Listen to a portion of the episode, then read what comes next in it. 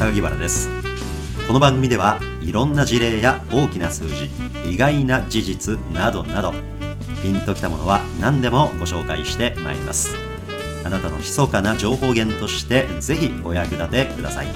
それでは始めます。この番組はデータサイエンティスト株式会社の提供でお送りします。SNS なんかもね、ものすごく勝負が現れやすいじゃないですか、はい。例えばあの企業がね、うん。これからは Facebook 頑張ろう、はい。Facebook とか Twitter であと Instagram とかでね、はい。自社がやってることをもっと発表していこうなんて言い始めたりすることあるでしょ、はい。でその時にね SNS でいろんなこと言いたいです勝負じゃない人をアサインしたりすることがあるんです。ちょっとお前やっとけとかって。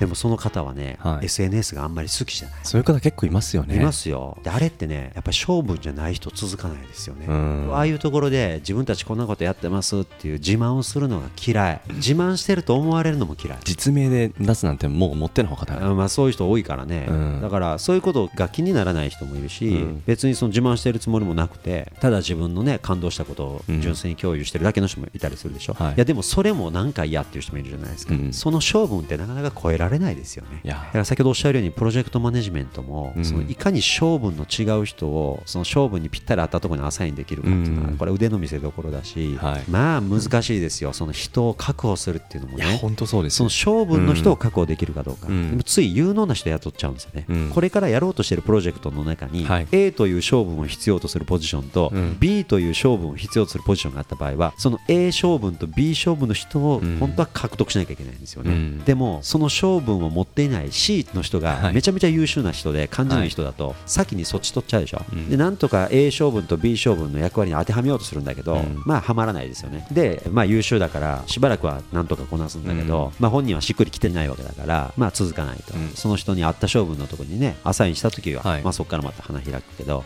うん。優秀な人ってねそこが見分けづらい、うん。本人もいろんなことができちゃうんでそうですよね。あのねジレンマが深くなるんですよ、うん。長いこと違うことやらされやすいからね、うん。特に大企業なんかに所属した人でねそこそこ優秀な人ってね私の友人にもいるんですけどね、はい。結構長いジレンマを抱えてますよ。できちゃいますからね。できちゃうから、うん。で自分でもねそつなくこなして、うん。あと人間関係とかもうまいからそうですね。自分が勝負と違うことをやり続けているっていうことに気づけないことはあるんですよね。我慢する力みたいのが なんかすごい長けちゃってるよくも悪くも。そうね、うん。でそこそこ幸せにしのげてしまったりする、表彰されたりとかするとねそうですよね。あなんか向いてんのかなって一瞬自分が騙されそうになったりとかして、でもねそれよう考えたら違うわっていうのは自分は知ってるからね、うん。まあ、やがてそれが10年20年経つうちにね、はい。自分の中で無視できなくなって、うんだからね自分の勝負に早めに気づくことができた人はやっぱ幸せだと思う。例えば10代の頃に、はい。もう自分はこのスポーツで行くんだとかね、うん。自分は将来投資家になりたいんやとかたまにいるでしょ、うん。自分は将来エンジニアとしてどうやこうやってもう早々に、うん。この間小学校3年生か4年生で、はい。えっと、数学検定2級だったかな、うん。向かって。なんかねニュースになった子がいてね、はい。もうね自分は将来数学者になるって決めてるんですよ。弟君たちももう数学大好きでね。兄弟男の子3人だったかな。みんな数学大3好き人揃って。でねご自宅のね、うん。壁がホワイトボードになっててそこでね数式を書くのが遊びだったりするんです。いやー。そんなんすごい特殊な例ですけど、うん。何が先天的で後天的かよく分かりませんが、うん。やっぱり早々に自分の勝負と合ったことに出会えるか、探しまくって出会うか、はい。でその勝負に深く根を下ろしてね、はい。根を下ろして下ろして下ろしてるうちに運良ければそこに水脈があって、はい。たまたま深く下ろした根が水脈に行き当たったらラッキーですよね、そうですね。こからすごい栄養吸収してうん上の方に伸びていけるから、はい。これねたまたま勝負のあったとこにこう根を下ろしてもね、い、い水脈が来てないこともあるから、うん。これはもう早々にねあここ水脈ないわと思ってね、まあ、他へ移動するかもうそこで乾燥地帯に耐えながらね、うん。それでもしっかりとサボテンのようにやっていくかっていうのはもう自己判断ですけどね、確かに。でもいずれにしてもね自分はサボテンやのに、うん。えらい熱帯雨林に来てしもたわと思った時どうするかですよね。確かに。そうしたら植物によってもね、うん。ある程度幅広いん。気温とか湿度に耐えれる種もあるでしょ、うん。優秀な方ってそっち系やと思うんですよ、はい。ある程度何でも対応できますようん。っていうね、はい。でもでもですよ。やっぱりその中でもベストな場所ってあるんですよね。あある程度の乾燥に耐えられますとかね、うん。ある程度の湿度に耐えられますはいいんだけど、はい。やっぱり時間が経つごとに体力も落ちていくから、うん。その時間の経過を読み見ながらですね10年後にはじりじりとね一番ベストのうん。この辺りに寄っていこうみたいな感じで移動を始めとく、うん。急にじゃなくてもいいから。ちょっとずつですよね。そうそう、ん乾燥にも耐えられる熱帯雨林にも耐えられる。だけどねと。自分がやっぱ一番心地よく生きていけるような場所を探し求めてね、うん。例えば、まあ、そのセカンドライフですよね、うん。まあ、公務員の方であれば夕方以降の時間をねね。例えば自分の趣味やうん。勉強に当てて自分の次の分野一番しっくりくる分野を密かに探し始めておくってのは必要だと思いますよ、なるほど。だから兼業を禁止してる会社とか組織っていうのはね、はい。そういう機会を人から奪ってる可能性についてね、うん。議論すべきじゃないですか。何の権利があってね、うん。その人が本来こう生きたいと思ってるっていうのを探すことさえも禁止してんのかって話ですよ、なんか最近その副業をね解禁する会社さんある一方で増えてきましたよね、はい、ただ、ここってちょっと難しい問題かなって少し思うのが、まあ、若いベンチャー企業で5年とかで次に上場に向けて、まあ、社員の皆さんにあの自社株を、まあ、ストックオプションとして提供しますよと株を買ったぐらいだったらもうこの会社にコミットメントを強くしてください。いや副業なんていやだってストックオプション持ってるじゃないか。だったらもうそれのためにコミットメント100%にするのが当然じゃないかって一方でそこに勤めてる人の中にも同時に副業をまあやりながらやっぱり自分のセカンドライフだったり次のキャリアだったり今コミットメントを100%してる会社以外にもやっぱ自分の興味関心って今この瞬間いろいろあるわけじゃないですか。なんかそこを受け入れるのかいやもうそこは上場に向けてやるっていう意思決定でストックオプションを交換したんだからなんか若い会社さんとかで副業とか認めてそうかなと思う一方でなんかそういうところに結構シビアな会社さんも中にはいるのかなと思ったらなんかこの副業を許すのかそのストックオプションとかっていうところのコミットメントを強くするのか？なんかここってどっちの方が会社組織にとって事業を大きくする上でいいんだろうかっていう経営判断ちょっと最近関心があって。ああうん。この話題ってね、うん。産業界だけの中の論理では解決できない問題だと思うんですよ、はい。だって人としての権利の話題だから、はい。なるほど。だから人としての権利をうん。どこまで認め社会として守るのかという議論なんですよね、なるほど。それを産業界の中だけの理屈で議論しようとするとそれは一致しませんよ。各組織は、はい。だってソルジャー作りたいんですもん。そうですよね、うん。その組織長の一番やりやすいようにやりたい都合もあるから。でも結構そのテーマって産業界の中だけで議論が展開されがちですよね。そこにやっぱり踏み込まなきゃいけないですよね、その産業界を超越した存在が、はい。人の権利としてこれは整理すべき話なんじゃないかっていうのが必要なんじゃないですか、うん。まあ、人権という概念がね、はい。生まれてくれて本当に良かったし僕らは幸福な国にそして時代に生まれたからねこういう話ができるんだと思うんですけれども、やっぱりその人の権利とか人権という話はねちょっとそれを盾にね、うん。議論しすぎなんじゃないかみたいな人たちもいたりするけれどね、僕はねまだまだ人としてのね、うん。権利はねその産業界の理屈に飲み込まれやすいなと感じてるんですよね、うん。はい。それはやっぱりこう時間軸で人生というのを長く考えた時にはね、やっぱりその人が一番勝負とぴったり合ってるところで幸せにやる気を持って、うん。なんかしっくりくるわこの毎日と思えるのが一番ベストでしょ、うん。はい。で国にとっても世界にとってもねそういう人の人口が増えるのが一番幸せなはずですよ、はいうん。だからその人がね一人でも多くその元気でいられるっていうかね、うんその朝起きてすっきりっていうレベルの元気じゃなくてですよ、はい。そういうなんかこう与えられたイメージレベルの元気ではなくてね、はい。内側からじわじわっとくるやる気、うん。あなんか自分がじわじわっと納得できるな、うん。でやっぱ安心って大事だと思うね。この不安っていう要素が人を危機感を持たせたり頑張ろうって気にさせてくれるのも事実ですけどね、はい。やっぱりね適度にいいタイミングで安心が来る。で安心が太いベースとなってその上に危機感があるっていうんだったら、うん。人間は心身の健康を害さないまま頑張れるでしょう、うん。でもその根幹的なベースのところが薄いまんま頑張れ頑張れ頑張れとかね危機感危機感危機感って言ってもね簡単に崩壊するから、うんうん。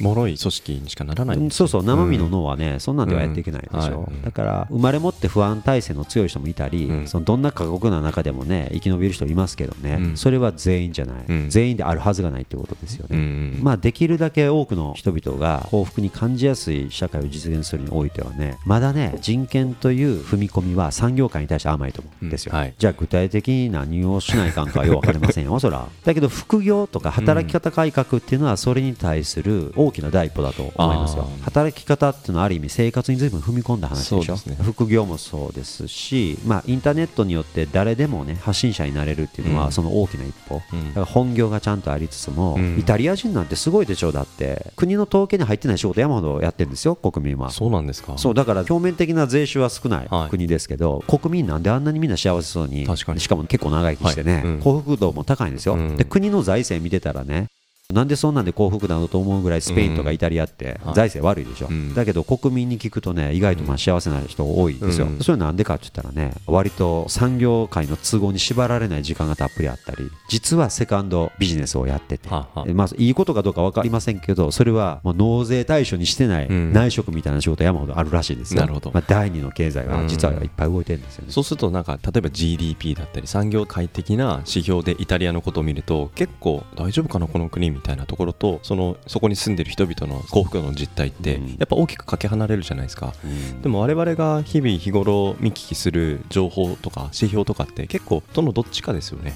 なんか経済的にちょっと経験が悪いみたいな。でもそこに住んでる人はなんか楽しそうだみたいな。そうですね、うん。捉えられきれてない実態がそこにやっぱ潜んでるってことをちゃんと理解を持ちながらその情報と触れ合うってことがやっぱ大事ですよね。先進国では、うん。そのセカンドライフをどう過ごしているかということを調査しないとね、はい。幸福度の相関って見えないと思いますよ。国家が補足できているはい。データだけと、うん。その幸福度と比べてね、なんでこの国はこんな財政悪いのにね、うん。こんなに国民は幸せや言うてんねやろうとかはあはあ。平均寿命こんな長いんやろうとかね、うん。健康寿命こんな長いんやろうとか、うん謎だらけでしょ？そうですね。ん。でも実際はいやいや本業やってる人も多いわけだから、うん。セカンドライフが充実してる可能性あるわけですよね、うん。あと家族との関係だったり友人とのうん。接触時間だとまあ、もちろんそういう研究してる機関もあります、ん。要するに人としての生活全体からね、うん。幸福度との関係を見ようとしてるようなうん。研究もありますけどね、うん。やっぱりねこのセカンドライフ、うん。働き方、うん。第2第3のね。ところ自分にしっくりくるやつをどれだけ探すことができているか、うん。またそれが許されてるかっていうのは大事なことですよね。そうですよね。許されてない方々はねどうなんやろ、うん。そんなことを許さない権利が誰にあるというんでしょうね。なんかやっぱそういう許されない組織に勤めている方は多分頭打ちにどっかでなってしまう。他の方たちがよりなんか選択肢が多い中でより柔軟にその人たちその人たちの勝負に合った環境で仕事を選んでいる。ことをやっぱり見るとそっちに移っていこうかなっていうふうになりますしそうなった時にその組織を作ってる人たちはそれをやっぱり止めるだけの組織の文化とか組織の魅力とかそこに住んでいると同じような考えでそこで勤めていることの何か引き止める要因みたいなものがやっぱり担保しづらい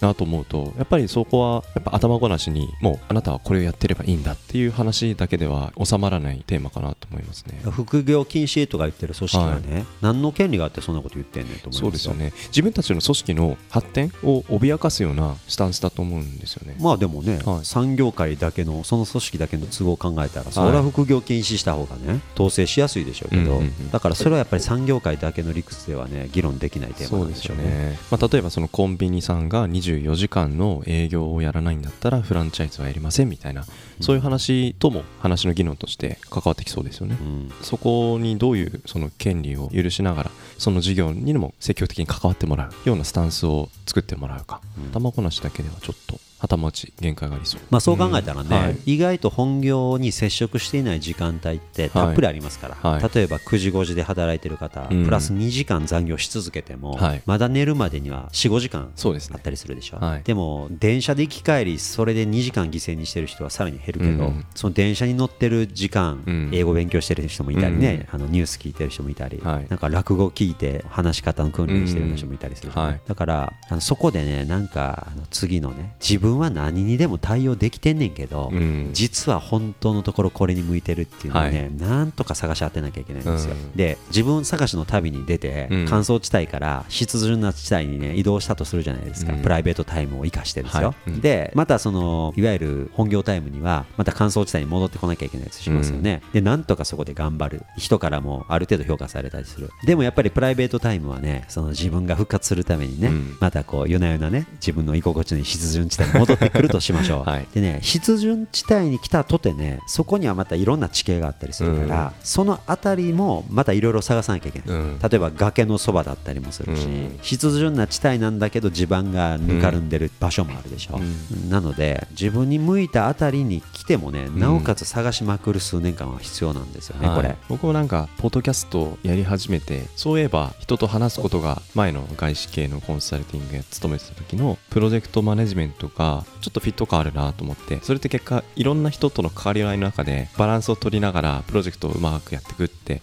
結構一人一人と対応することなんですよね。そういうことにもっとフォーカスを当てたってことがこのポッドキャスティングだとかって思うとある種ちょっと勝負に近いところにポジションできたかなと思う一方でじゃあずーっとこれまで30年間このポッドキャスティングをやってたかって言ったら全然始めたの2年前ですよみたいな。ゼロスタートですよね、でもこの2年間も本当いろんな積み重ねがあったかなっていう風な経験を持って今バラさんのお話を聞いてたんですけどバラさんもその情報整理に向き合い始めるぞっていうところに自分の性分があるんだっていうことに気づいて意識してそれからスタートするタイミングが決して大昔ではなかった。ある程度の年いってからゼロスタートするっていうところのリスクも受け止めながら再スタートを切ったのかななんて想像しながら今。聞いてました。だから結果ね何事も無駄ではないという言い方しますけどねあれはね詭弁だと思いますよ、うん。無駄だらけですよ。あのそれはね結果無駄にはならなかったっていうのはそれはその人が生かせば無駄じゃなかったんでしょうけどね、うん。だからある意味無駄じゃないというのも事実なんだけれども、うん。無駄であることも事実なんですよ、はとっとと性分見つけてね、はい。その性分を中心に置いて、はい。自分の性分とはちょっと違うことも勉強してそうですで性分を中心に置いてるもんだから、はい。性分じゃないことも頭に入ってくる、それによってその中心部に置いてるやつがどんどん太くなっていってね。で太くなっていくとほら巨木みたいに立派になっていってその幹の中心部があるところからかなり離れたところまで枝が届くようになるでしょ、はい。これが本来ですよね、うん。それをね自分の本来根っこを張ってるところ以外のところに無理やりね、うん。いろんなところにこう根っこ張ろうとしすぎてね、真ん中細いまんま。不安定ですよね。もう不安定やしどうしたらいいのみたいになっちゃうでしょ、自分のことが分かんなくなっちゃいますよね。まあ、そこから自己嫌悪も生まれやすくなっちゃうからね、はい。だからその可能性を潰しておく必要もあるんです、うん。だから自分の性分に近いところに太い根と幹をね作り始めておいて、うん。で自分の性分からちょっと離れたところにあるのを攻め込む場合はね、うん。自分の性分のある場所から攻め込んだ方がいいと思うんですよ、うん。自分がもし足腰が強いんだったらその足腰の強さを活かせるところから苦手な上半身の例えば腕の振り方を訓練するとかね。それは成り立つでしょ、うん。するとよりフォームが安定したままラケットそうですね。ギュッと触れたりするわけでしょ、うん。腕だけ鍛えるとはわけ違います、うんそうそうそう。それをだから自分の本来ね有利なとこも生かしもせんとね、うん。違う競技に手出しちゃって、うん。せっかく生まれ持って強い足腰を持って生まれた人がね、はい。ずっと座りっぱなしの競技にね あのあんまり長い時間費やして、うんそれはたまたまじゃあその座りっぱなしの競技も得意やったらいいですよ、うん。でそれもなんか人から言われてやらざるを得ませんでしたみたいな。かわいそうでしょ、うん。まあ、いずれにしましてもね、はい。自分の置くべき幹の場所を間違えないことっていうのはあるし何が間違ってるかもわからないから探すしかない、そうですね。で先ほど申し上げたようにその探し当ててもね、なおかつその探し当てたあたりでまだ何かあるからね、うん。油断しないことがいいじゃないですか。そうですよね。いいとこまで来てるけどベストじゃない、いいとこまで来ると油断するからね。いや本当そうですね。我々は、うん。それでもなおかつさらに自分の居心地のいい場所をなんとか探し当ててこの努力を怠るべきじゃないですよね、うん。だから努力のフェーズってねなんかいろいろあると思います、うん。自分の性分を見つけ出す努力は一番大事のように思います、うん。でそれの上に立脚する努力何かをマスターするとか、はい。訓練する努力っていうのはね、うん。まあ、それはそれで大事。生きていくためには大事なんでしょうけどね、はい。だからといってそれに時間かけすぎて自分の性分のありかを探す努力をね放棄するのは危険ですよ、うん。その放棄は絶対やめた方がいい、うん。と思うんですね。放棄しちゃいがちに、ね、なっちゃうんですけどね。うん。ついつい。僕も振り返るとそうだったなってたくさんあいますそうでしょう、うん。いや僕なんかもそうやったと思いますわねこの番組はデータサイエンティスト株式会社の提供でお送りしました。